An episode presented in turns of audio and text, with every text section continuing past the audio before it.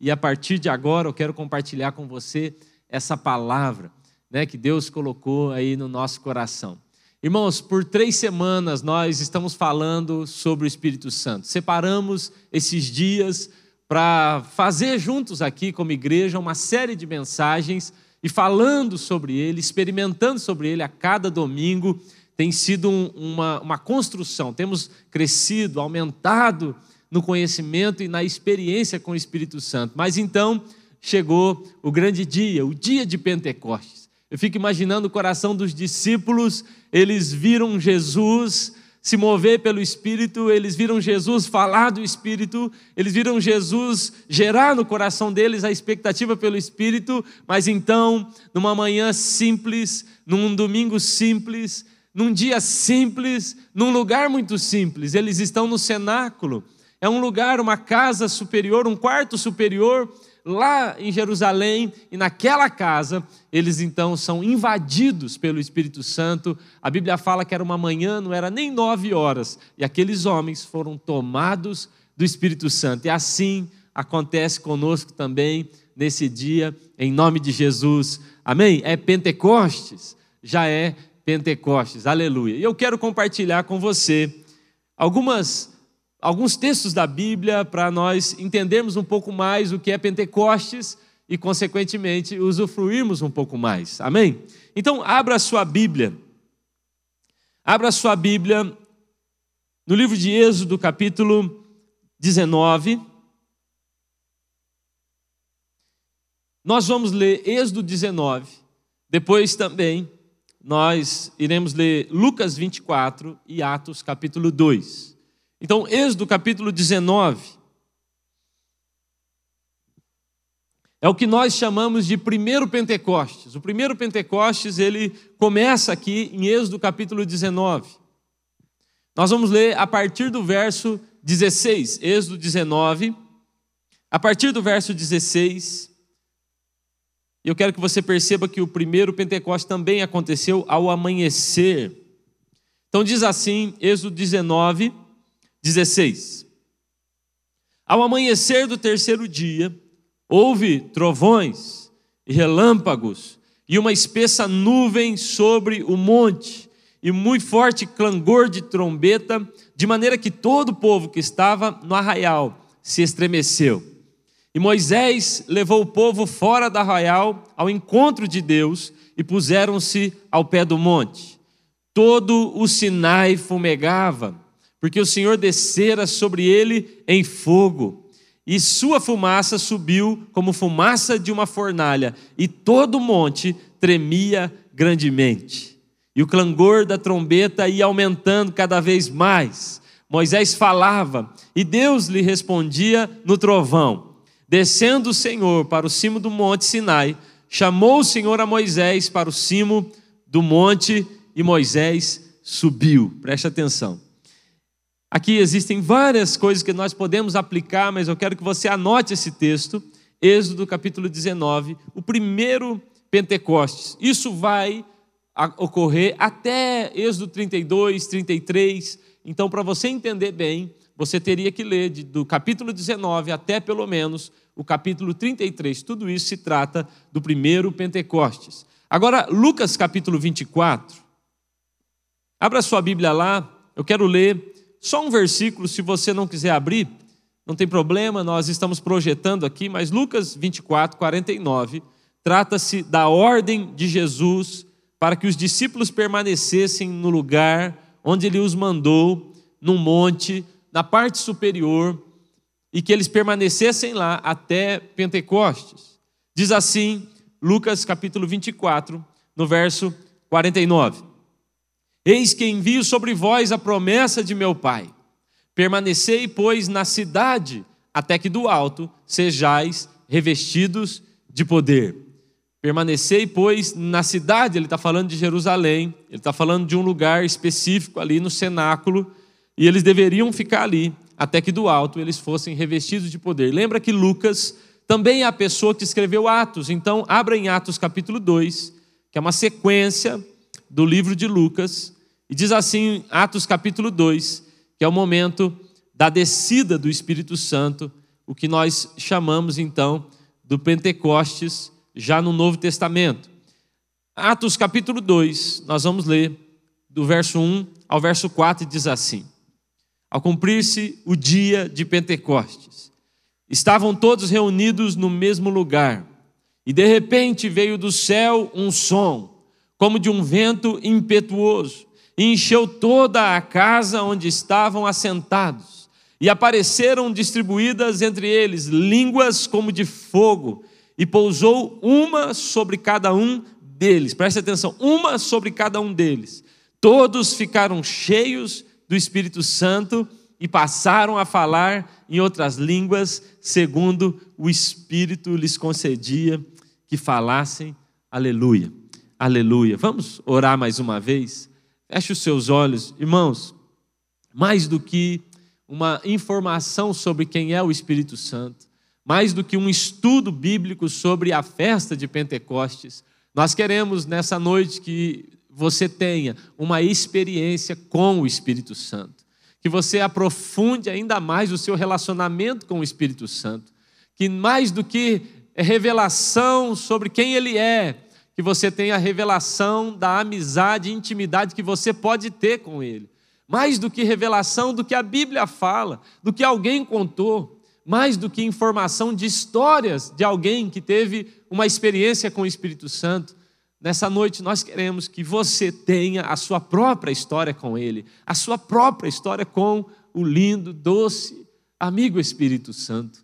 Então eu quero orar por nós, para que essa noite seja um marco na nossa história e que ela seja marcada não só pela palavra, pela, pelo louvor, pela oferta, mas que seja marcada pela experiência que você terá, profunda como nunca teve, com o Espírito Santo de Deus. Amém. Pai, nós clamamos, Deus, que o Senhor faça outra vez sobre nós. Nós reconhecemos que não há necessidade do Espírito Santo vir. Ele já veio, já habita em nós, aprendemos isso. Mas nós queremos, ó Deus, mais do que ter entendimento na mente, queremos, ó Deus, ter uma convicção no espírito e nos mover no espírito e saber, ó Deus, que podemos, com o dunamis que está dentro de nós, ter as experiências mais maravilhosas que nós já tivemos na nossa vida.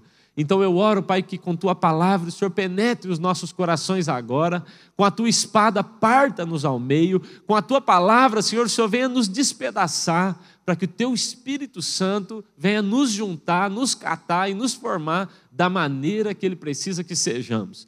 Em nome de Jesus, que a tua palavra invada agora as casas, invada agora os nossos corações e que então, Senhor, a consequência disso sejam pessoas cheias do teu espírito, em nome de Jesus.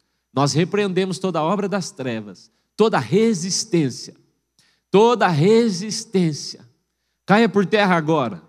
Ah, Senhor, vai abaixando a guarda desses irmãos. Arranca agora toda resistência. Espírito Santo, flua, flua agora nas casas, no ouvido, no coração, em nome de Jesus.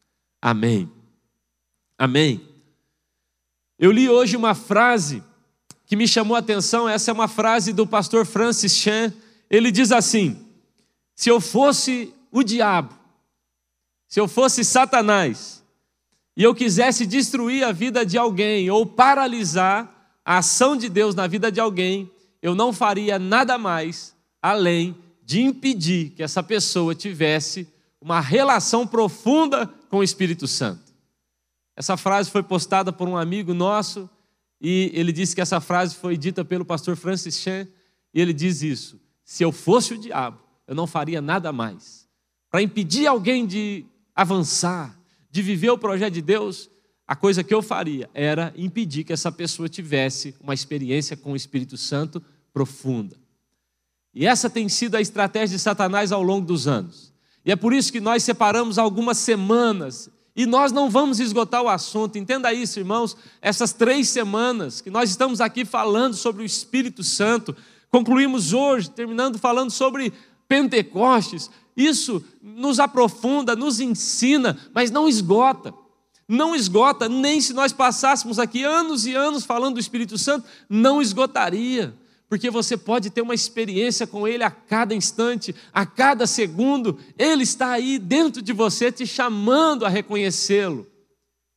Na primeira semana, nós falamos sobre o espírito da orfandade e como é importante ter essa relação com o Espírito Santo para que você então entenda que você é filho, que somos filhos, se somos filhos temos herança, se somos filhos temos um pai, se somos filhos temos uma casa. O anel foi colocado em nós. Na primeira semana falamos sobre esse entendimento da paternidade, essa revelação de quem somos em Deus. Que o Espírito Santo é aquele que confirma em nós que somos filhos, e se somos filhos, podemos dizer Aba. Você nunca vai poder olhar para o céu e dizer, eu tenho um paizinho, a não ser que o Espírito Santo te, te revele isso. Pela relação com o Espírito Santo, temos certeza dos decretos que podemos estabelecer em Deus aqui na terra. Na semana passada falamos sobre esse Espírito em nós. O Emanuel, o Deus conosco, agora é o Deus em nós. Agora, aquele Deus que fez por nós é o Deus que faz através de nós. Muitas vezes nós ficamos procurando fora as respostas, quando na verdade o reino de Deus está dentro de vós. É o que Jesus falou. Não encontrarão o reino de Deus lá ou ali, mas o reino de Deus está dentro de vós. É muito importante termos essa noção de que o Espírito Santo já está aqui, que eu sou a casa, eu sou a casa favorita, a glória da segunda casa ela se tornou a, maior do que a primeira. Paulo vai dizer: vocês não sabem que são santuários? Falamos isso na semana passada. E duas coisas, dois pecados que não podemos cometer contra o Espírito Santo. O primeiro, o de entristecê-lo. Não entristeçais o Espírito Santo. E o segundo, o de extingui-lo. Não apagueis, não extingais o Espírito Santo. Foi o que aprendemos nessas duas semanas. Hoje nós queremos falar sobre o Pentecostes. O que foi que aconteceu em Atos 2? Qual é o contexto disso tudo que acontece não só no Novo Testamento, não só na Nova Aliança, mas desde a Antiga Aliança? A Bíblia fala que nós aprendemos a partir daquilo que foi deixado para nós, e tudo que foi deixado escrito, para algum proveito foi deixado, e para nosso ensino foi deixado, é o que a Bíblia diz. Toda vez que algo está acontecendo no Novo Testamento, você pode procurar que há também uma sombra disso lá no Antigo Testamento. E a sombra do que acontece em Atos 2 é o Pentecostes de Êxodo capítulo 19. A festa de Pentecostes, então, é uma festa que precisa ser analisada. Então, antes de nós falarmos sobre Atos capítulo 2, eu quero contextualizar você. Eu quero construir algo aqui juntos e construindo algo pouco a pouco, entender o que é Pentecostes, para depois nós entrarmos em Atos 2 e sair daqui com essa revelação e com a experiência também. Vamos construir isso juntos aqui. Em primeiro lugar, a festa de Pentecostes, ela é uma festa que já fazia parte da tradição judaica. Ela aconteceu e os, o povo judeu, o povo hebreu vinha e celebrando isso todos os anos, eles faziam essa celebração. Ela não começou com os discípulos, ela já começou há muitos anos, ela já acontecia. O nome Pentecostes quer dizer quinquagésimo, Pentecostes. O nome foi depois traduzido para o grego, mas no início não era esse nome. Durante o governo e o império dos romanos, o nome foi então traduzido, porque a língua que se falava era a língua grega. Então se traduziu para Pentecostes, que quer dizer quinquagésimo. Exatamente esse número, porque o primeiro Pentecostes foi celebrado 50 dias após a Páscoa. Eu vou fazer essa conta junto com você, mas é importante você entender que o nome Pentecostes significa 50 dias após. 50 dias após a Páscoa, eles celebram Pentecostes. Faça as contas: três dias de sepulcro, 40 dias que Jesus fica com os discípulos depois de já ter ressuscitado e uma semana que eles ficam na expectativa lá no cenáculo. 40 dias na terra, depois de ressuscitar, três dias no sepulcro e uma semana de cenáculo, dão os 50 dias. Agora, essa festa no Antigo Testamento, então, ela não se chamava Pentecostes, ela tinha outros nomes. Pentecostes passou a ser depois que os romanos governaram. Os nomes eram, em primeiro lugar, essa festa se chamava no Antigo Testamento festa da colheita ou festa da cega, porque eles celebravam, eram no período da colheita dos grãos, e eles celebravam isso. Também no Antigo Testamento, essa festa era chamada de festa das primícias, porque o povo judeu celebrava os primeiros frutos, eles vinham trazendo oferta, entregavam isso ao Senhor. Então, a festa se chamava Festa da Colheita, Festa das Primícias e também Festa das Semanas, porque era contada sete semanas de sete dias e dava ali 49 dias, ou arredondando para 50 dias, também se celebrava isso, chamando de Festa das Semanas. É importante você saber que essa festa, já celebrada pelo povo judeu, e eu quero que você perceba que isso tudo tem conexão com o que vamos falar sobre a vinda do Espírito Santo. Essa festa que o povo judeu celebrava, eles celebravam com alguns propósitos.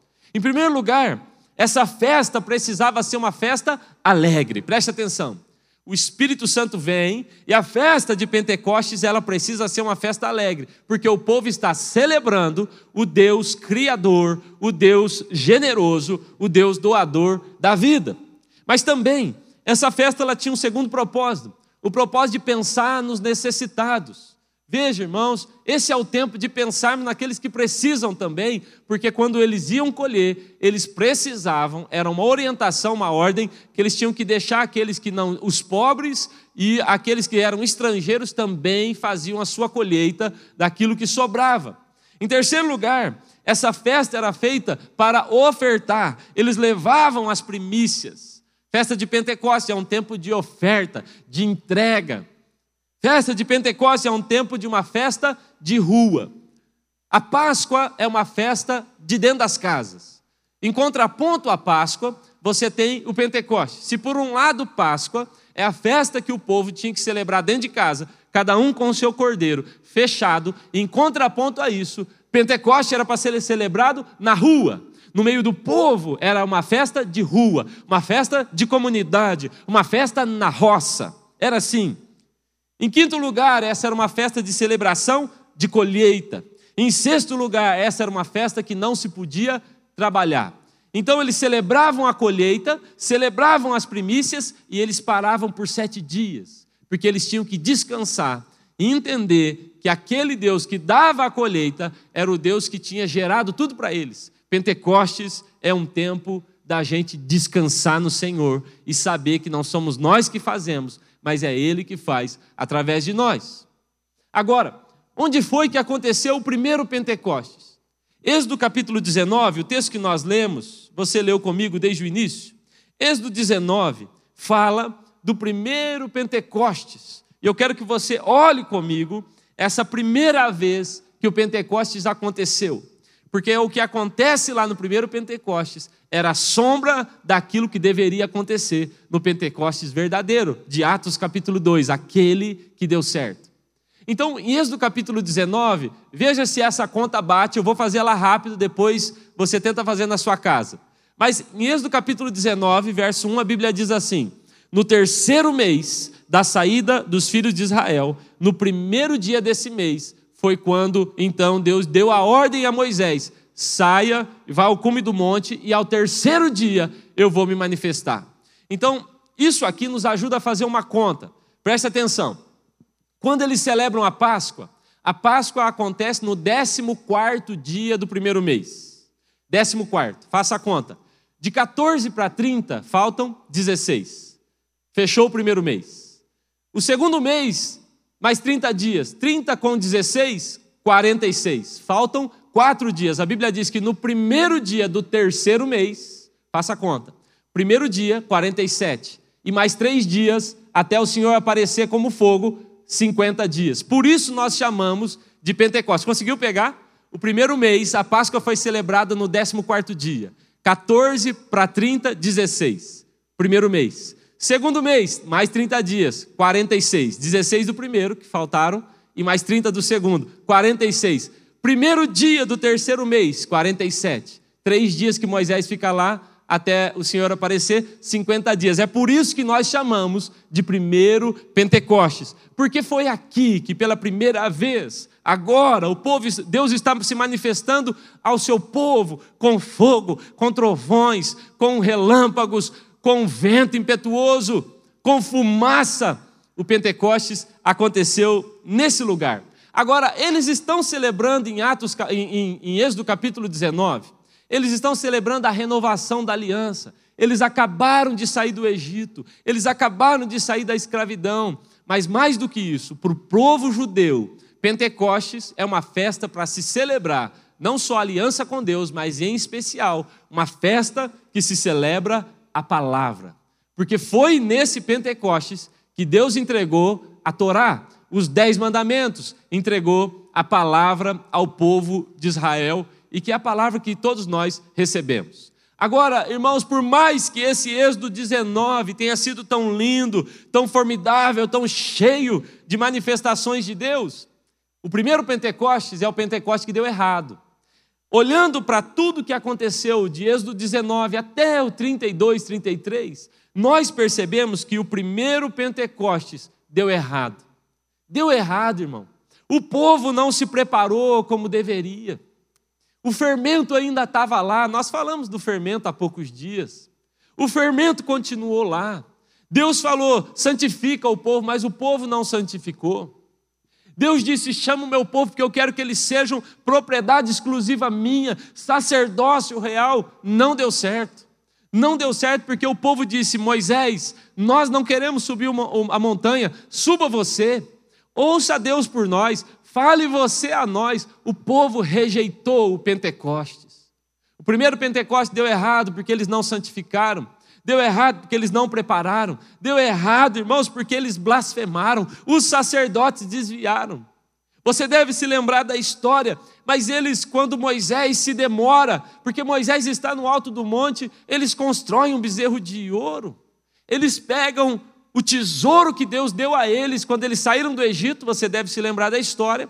Quando eles foram sair do Egito, Deus falou: Eu vou fazer com que vocês despojem os egípcios.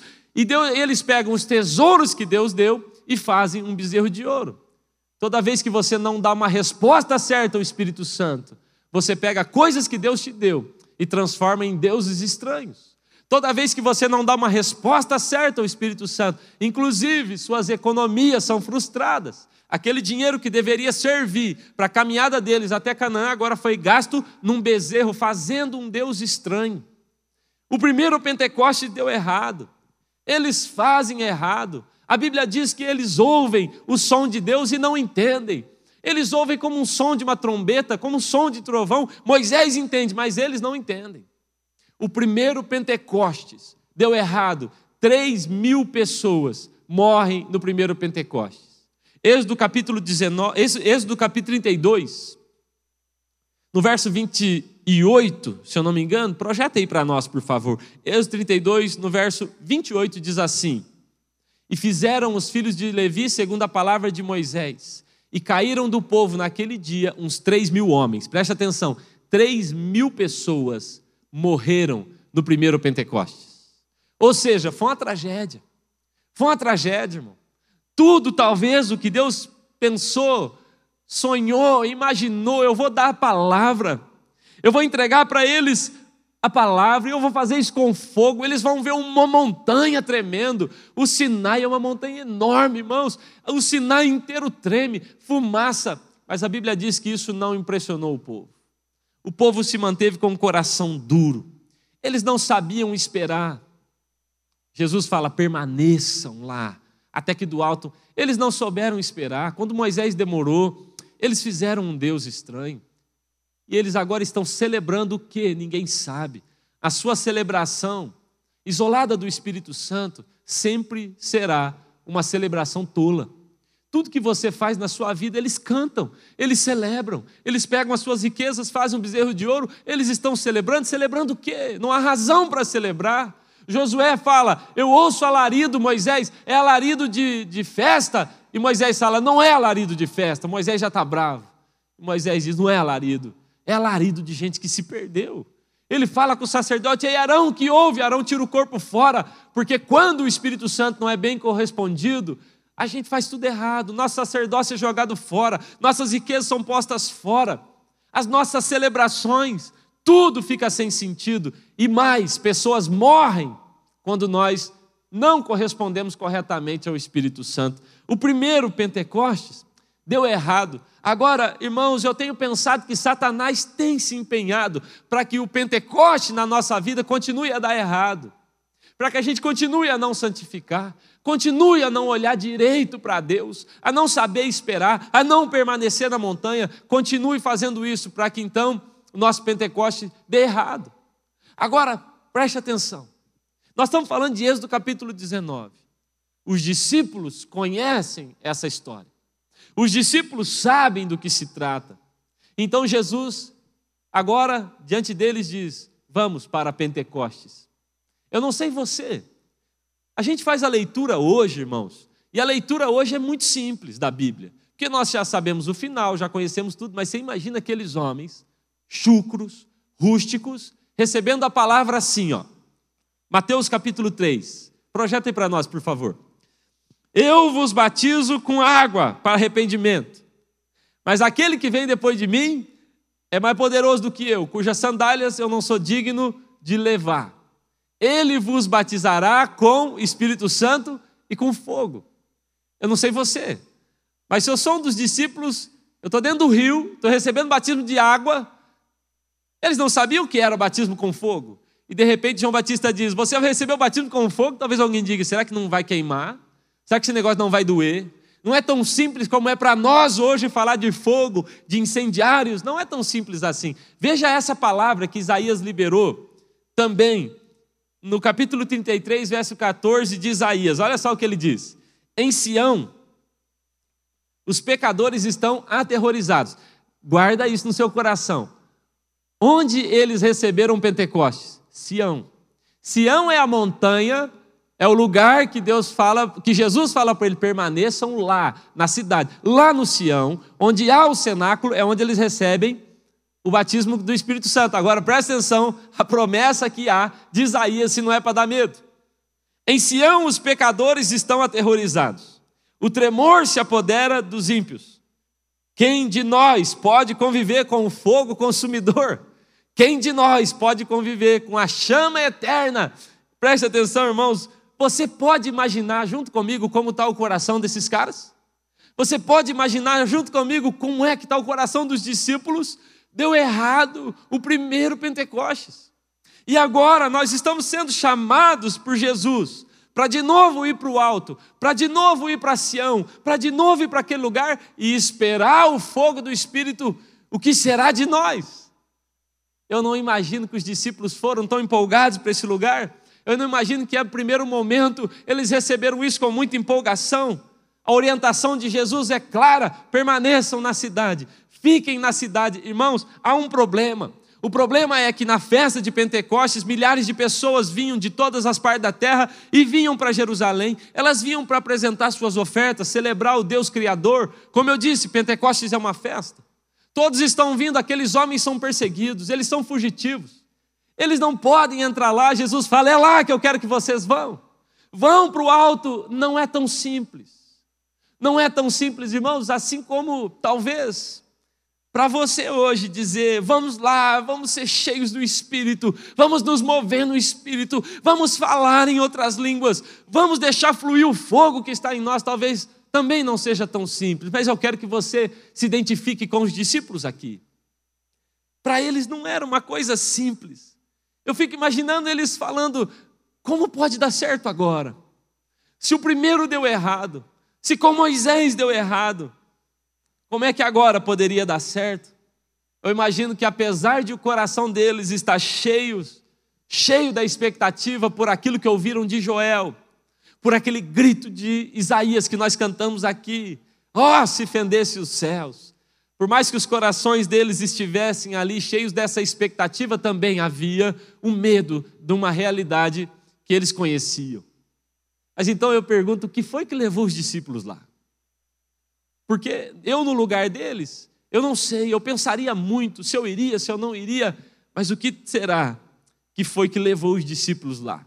Eu imagino uma conversa deles.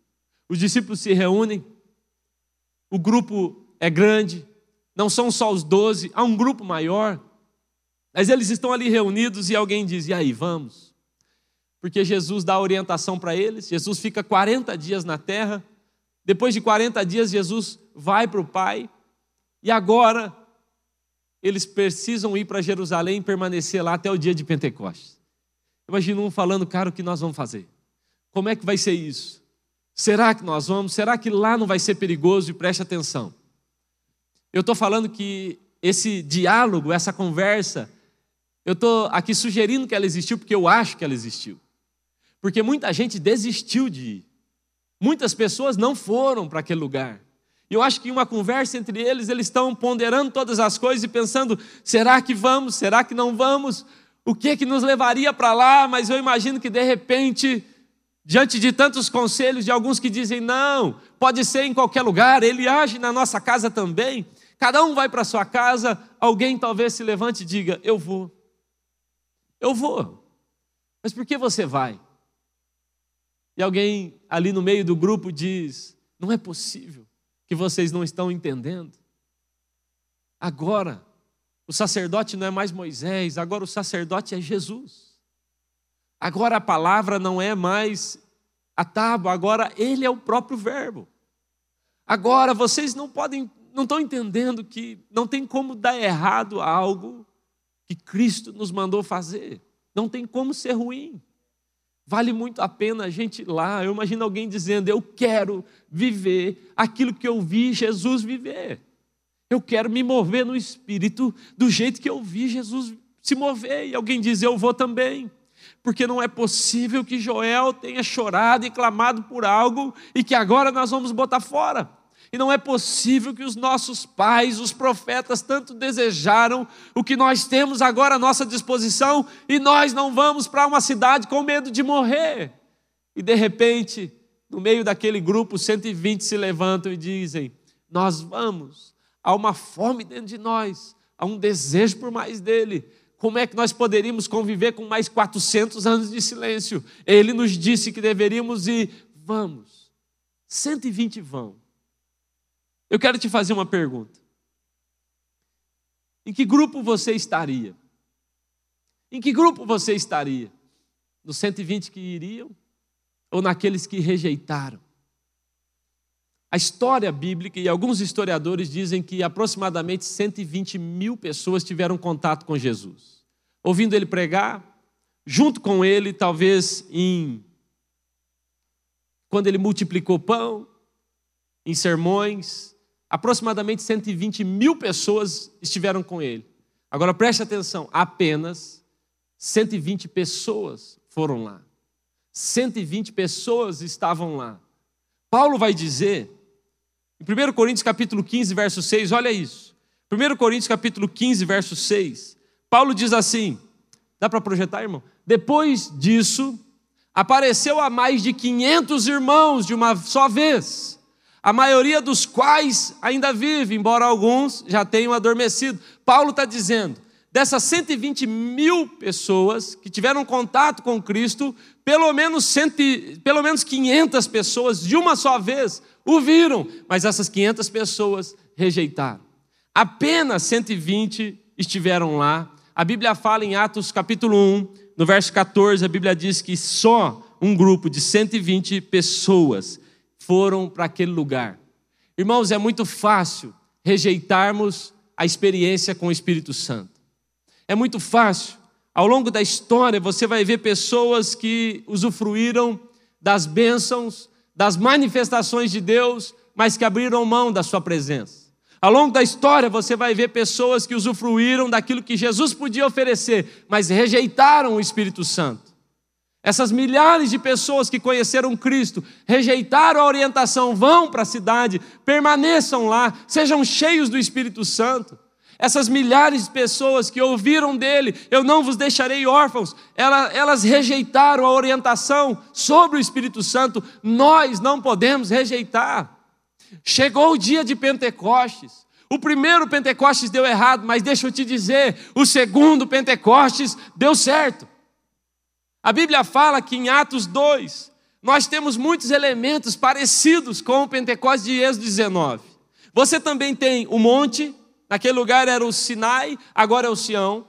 Você também tem o fogo, você também tem o vento, o barulho, o mover de Deus, o terremoto, a palavra, os elementos que tínhamos lá no Antigo Testamento, em Êxodo 19, eles aparecem. Lucas, que escreve, Lucas, aquele que vai fazer anotação sobre essa carta, ele tem o cuidado de colocar esses elementos: um vento, um som, tremeu, o fogo, porque esses eram elementos que eles conheciam de Êxodo capítulo 19, só que diferente daquela vez, quando deu errado, agora a coisa está dando certo.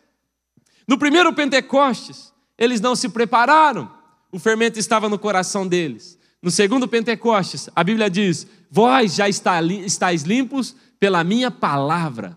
No primeiro Pentecostes dá errado, eles não se santificam. No segundo Pentecostes, Jesus os santifica.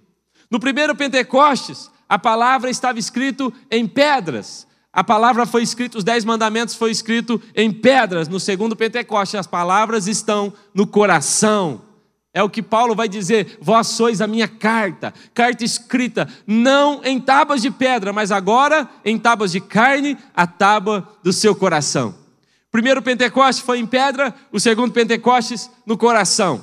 O primeiro Pentecostes, 3 mil pessoas morrem. No segundo Pentecostes, 3 mil pessoas vivem. 3 mil pessoas são salvas na primeira pregação.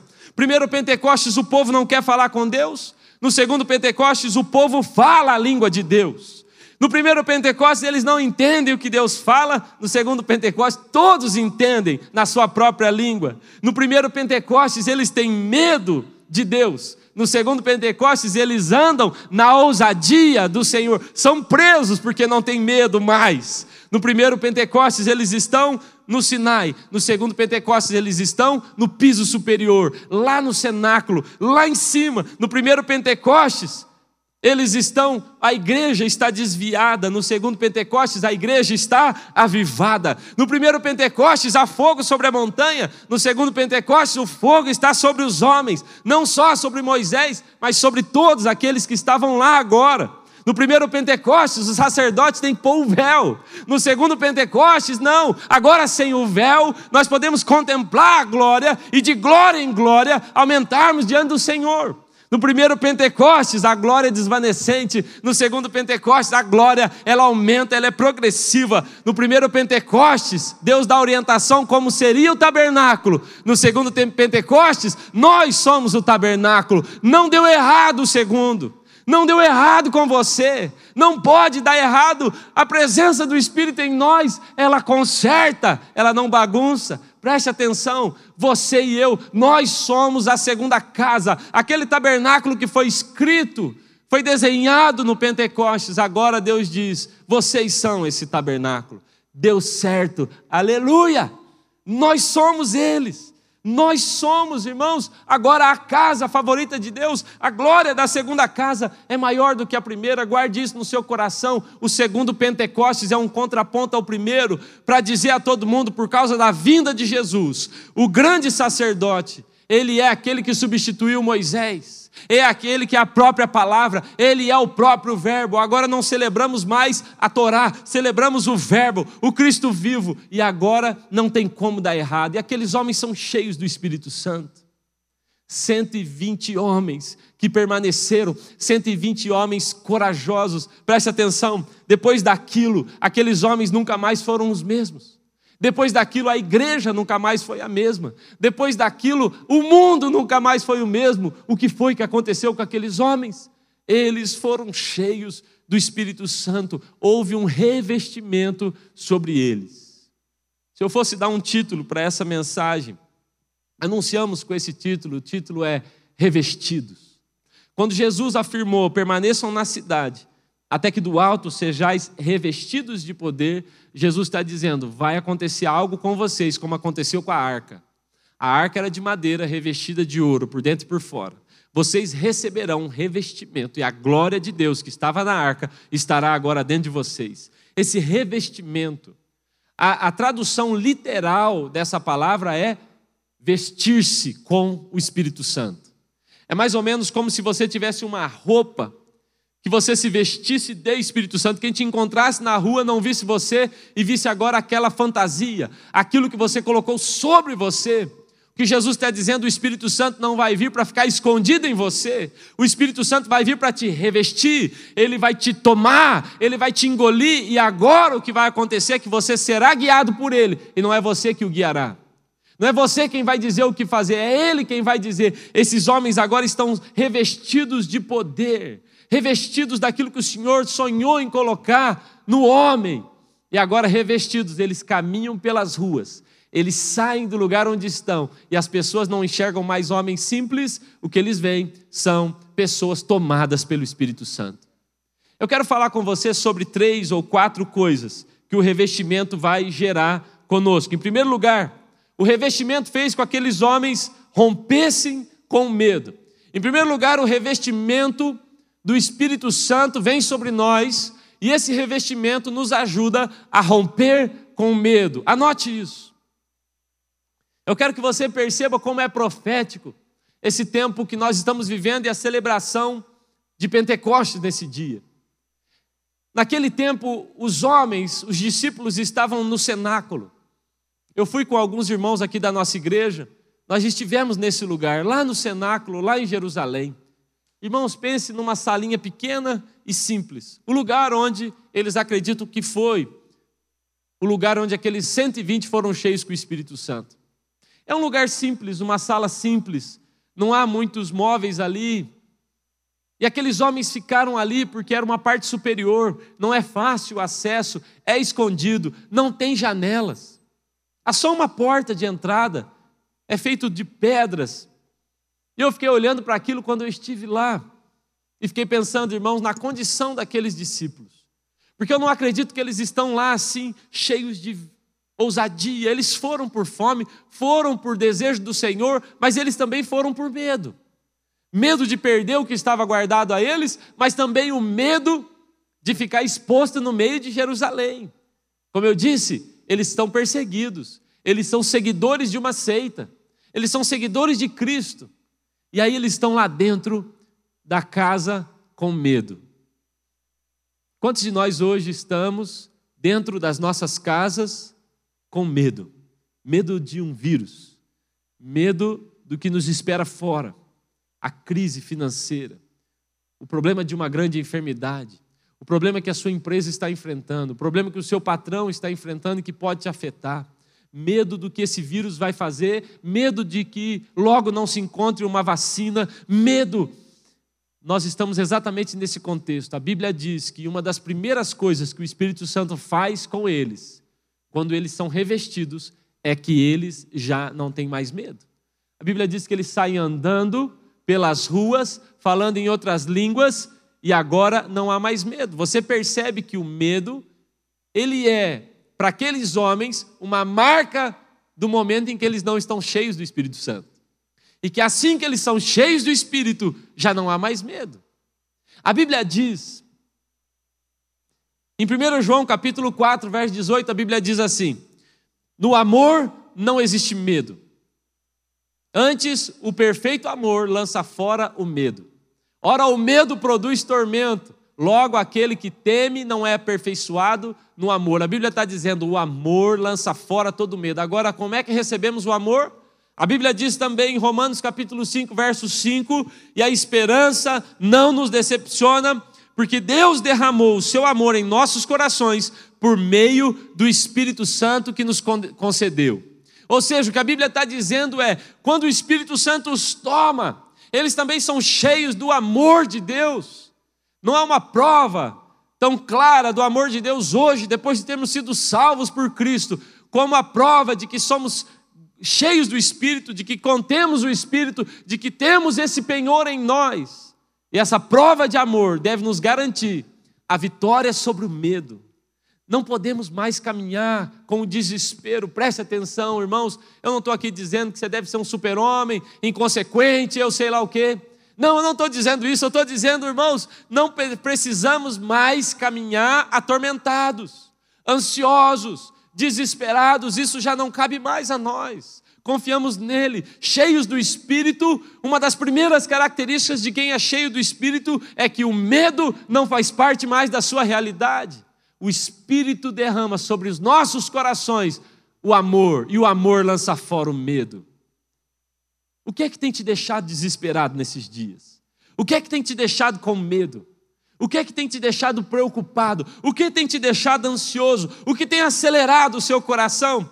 O que tem gerado em você pânico, desespero? Eu quero garantir hoje, cheio do Espírito, esse Espírito derramará sobre o seu coração capacidade de romper com o medo. Revestidos do Espírito, caminharemos sem medo.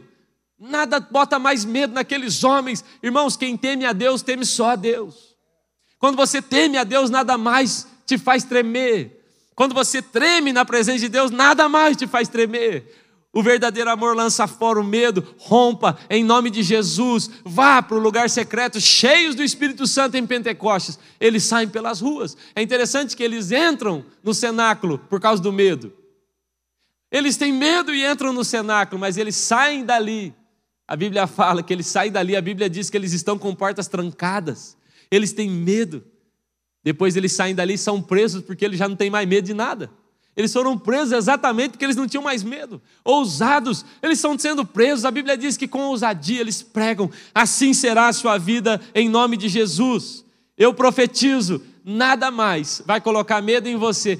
Trema diante do Senhor e não trema diante de mais nada. Em nome de Jesus, eu repreendo sobre a sua vida o, o, desespero, a ansiedade, o pânico, o medo exagerado, aquilo que foi colocado por Satanás no seu coração, aquilo que Satanás te fez pensar, aquilo que você está achando que vai dar errado, em nome de Jesus. Eu profetizo: revestidos agora, sairemos cheios de poder para romper com medo, em nome de Jesus. Amém? Estamos vestidos com o Espírito Santo. Aleluia. Em segundo lugar, o revestimento do Espírito Santo fez com que aqueles homens rompessem com o natural. Anote aí. Em Pentecostes, nós rompemos com o natural. As pessoas estão atônitas. A Bíblia diz que as pessoas falam: Ué, esses homens são homens normais, são homens simples, como é que eles estão falando a nossa língua? Eles falam e a gente entende. Ou seja, o que eles estão dizendo sobre aqueles homens é: nós sabemos que eles não tiveram condição de ir para uma escola aprender outra língua. Nós sabemos que eles não estudaram. Nós conhecemos esses caras. São uns pé rapados. São uns ninguém. Como é que agora eles começam a falar em outras línguas e nós entendemos? E você vai ver a lista de nações que tem ali. Se você tiver o cuidado de fazer um estudo de quantas línguas é, ali diante daquelas nações haviam, são muitas línguas. E eles estão falando, as pessoas estão atônitas por quê? Essa é expressão que a Bíblia usa, e eles estavam atônitos, olhando para aqueles homens, porque eles romperam com o natural. Não se tratava mais do Pedro, não se tratava mais do João, não se tratava mais do Tiago, não se tratava mais de nenhum dos discípulos, se tratava agora de pessoas vestidas do sobrenatural. Isso para mim é chave. Há uma frase de um escritor, A. J. Gordon, ele diz assim: Antes de Pentecostes, os discípulos achavam difícil fazer coisas fáceis. Depois de Pentecostes, eles passaram a achar fácil fazer coisas difíceis. Antes de Pentecostes, eles acham difícil fazer o que é fácil, mas depois eles passam a achar fácil fazer coisas difíceis. Preste atenção, fale comigo aqui. O que é que naturalmente está te parecendo difícil? O que é que naturalmente está te parecendo impossível? O que é que naturalmente você olhou e disse: Isso está muito complicado? O que é que naturalmente está assim? Seu casamento? O que é que naturalmente você está vendo como algo muito complicado? Seu ministério? A sua saúde física? A sua saúde emocional? Os seus filhos que estão desviados? A sua família que ainda não aceitou Jesus? O que é que naturalmente você tem considerado algo difícil? Eu quero te dizer, em Pentecostes rompemos com o natural. Não há mais difícil, porque não há mais impossível. Eles rompem com o natural. Aqueles homens começam a se mover nos dons. E agora, nos dons, as coisas parecem muito mais fáceis. Com as ferramentas de Deus, as coisas parecem muito mais fáceis. cheios do Espírito Santo, rompemos com o natural e a coisa muda sobre nós. Guarde isso no seu coração. Não há nada difícil para o Senhor, não há nada impossível para o Senhor. A Bíblia diz que o Senhor chega a perguntar, o profeta chega a dizer: acaso há algo difícil demais, demasiadamente difícil para o Senhor? Não há nada difícil para Ele. Guarde isso no seu coração. Em Pentecostes, somos revestidos do poder sobrenatural. Guarde isso para romper com o natural. Em terceiro lugar, Pentecostes nos ajuda a romper com o misticismo. Eu não sabia bem que palavra usar aqui, eu usei essa palavra misticismo, porque, irmãos, eu tenho pensado que, por muito tempo, nós, a igreja, nós temos complicado a ação do Espírito Santo. Ao invés de facilitar, nós complicamos. E tem muita gente que não tem nada, nenhum problema com o Espírito Santo, ela tem um problema com a maneira que nós apresentamos. Parece, irmãos, que para eu ser cheio do Espírito eu tenho que ser uma pessoa alienada, esquisita. Uma vez alguém disse: Esse irmão está tá na unção. E a outra pessoa falou: Ah, eu percebi mesmo. E falou: Eu achei mesmo que ele estava tendo uma convulsão. E ele falou: Não, é unção. E a pessoa estava confundindo unção com convulsão. Porque a sensação que dá, irmãos, e preste atenção, quando o Espírito Santo vem, quando o Espírito Santo está em nós e agora começa a se mover através de nós, irmãos, é importante a gente perceber que ele tem liberdade para fazer o que quer. Mas essa questão mística de que precisa ter essa voz, essa postura, essa maneira de falar, isso foi uma coisa que nós criamos. E muitas pessoas têm resistido ao Espírito Santo pela maneira que nós temos apresentado ele ao longo do tempo. Eu quero deixar claro uma coisa para você: quando o Espírito Santo veio, em Pentecostes, aqueles homens rompem com o misticismo. Por quê? Só quem era, só quem falava em nome de Deus era o sacerdote. Só quem poderia, talvez, receber o Espírito de Deus eram os, os homens considerados sumos sacerdotes. Só quem poderia ter uma experiência dessa eram essas pessoas, mas agora a Bíblia diz que não. Homens simples, sem estudos, eles estão completamente cheios do Espírito Santo, falando em outras línguas, eles nem percebem. Eles estão falando em outras línguas, mas é de maneira simples, não há uma alienação quando o Espírito Santo vem. Preste atenção, eu quero hoje compartilhar algo do meu coração, que eu tenho entendido que é do coração de Deus para nós, a igreja. Por muito tempo nós temos separado o que é espiritual do que é secular. Nós tratamos assim. Então eu entro no meu quarto, e eu oro em línguas, e eu sou cheio do Espírito, e eu estou aqui na igreja, e eu sou cheio do Espírito, e eu canto, e aqui eu sou ousado, e aqui eu profetizo. E aí eu chego lá na escola onde eu estudo. E agora essa pessoa ficou lá em casa ou ficou na igreja. Agora eu chego no trabalho onde eu sirvo, onde eu ganho meu pão. E lá, não, lá eu não sou cheio do Espírito. Porque lá não há um espaço, não é um espaço adequado para eu ser cheio do Espírito. Nós precisamos romper com esse misticismo, com essa separação. Ô irmão, você vai lá para a sua oficina. Ei, irmão, você vai lá para a sua escola. Você vai lá para a sua empresa. Você vai lá trabalhar de pedreiro e aqui, ó. Irmãos, isso é ser cheio do Espírito Santo e romper com o misticismo. Eu estou aqui, ó, pego uma lajotinha. Eu bato uma massa aqui, ó, xarabá, cantarabá, xeremanais. Eu já dou uma palavra de conhecimento para o dono da, da obra. Eu já libero uma palavra de conhecimento, cura aquele irmão que está com a dor na coluna, batendo massa, e fala: não vai dar migué para não bater massa, não. Ora com ele, vai bater massa sim. E eu já estou ali, irmão, ó, lavando a minha loucinha, preparando o meu o almoço, cuidando das crianças e até corrigindo as crianças. E eu estou corrigindo e falando, ó, xerabacantaramanaias, eu estou cheio do Espírito. Mas não há uma secularização. Eu vou ao banco, eu vou ao mercado e eu vou cheio do espírito. Nós precisamos parar de mistificar. Eu estou vestido ou há algum momento que você tirou essa roupa do Espírito Santo? Eu vi visto do Espírito Santo e eu ando por todos os lugares como eu sonho com uma igreja cheia do Espírito, não só dentro da igreja, como eu sonho, como eu olho para a Bíblia e percebo que há o sonho de Deus de uma igreja cheia do Espírito fora. Aqueles homens que estavam no lugar da oração foram impelidos para fora. A Bíblia diz que eles foram jogados pelo Espírito para fora. Rompa com o misticismo. Você pode ser cheio do espírito enquanto joga futebol. Você pode ser cheio do espírito enquanto se arruma. Você pode ser cheio do espírito enquanto você almoça. Você pode ser cheio do espírito enquanto você trabalha. Seja cheio do espírito. Não esteja de vez em quando cheio do espírito. Revista-se do Espírito Santo e não arranque mais essa roupa eles rompem com o misticismo, todos falam em línguas, aqueles homens simples falam em línguas, eles estão andando pela rua, está todo mundo fazendo festa, e eles param e falam: Ué, o que, que eles estão fazendo? Porque agora, em todo tempo, cheios do Espírito, as pessoas olham para eles e falam: Não são aqueles homens simples que nós encontramos, são cheios do Espírito, por onde vão? Que Deus nos ajude. Em último lugar, ser cheio do Espírito nos ajuda a romper com o individualismo. Aqueles homens cheios do Espírito, Agora, eles trabalham para que a igreja nasça. Não há ninguém cheio do Espírito, não há ninguém mexido pelo Espírito Santo que deseje uma vida isolada. Preste atenção. O isolamento é uma das provas de que você não está cheio do Espírito Santo. Porque quando eu estou cheio do Espírito Santo, o que eu quero? Pedro prega, arrependei-vos, três mil pessoas se convertem. Então eles pregam novamente, arrependei-vos, mas duas mil pessoas se convertem. A igreja tem cinco mil pessoas e ela cresce, e ela cresce. Os discípulos de Emaús, a Bíblia fala que quando seu coração foi aquecido, a Bíblia diz, não queimava, não ardia em nosso coração, e quando eles têm o coração queimado por Jesus, a Bíblia diz, e eles voltam para encontrar os discípulos. Eles vão encontrar os apóstolos. A palavra festa do hebraico é a palavra roda. Roda.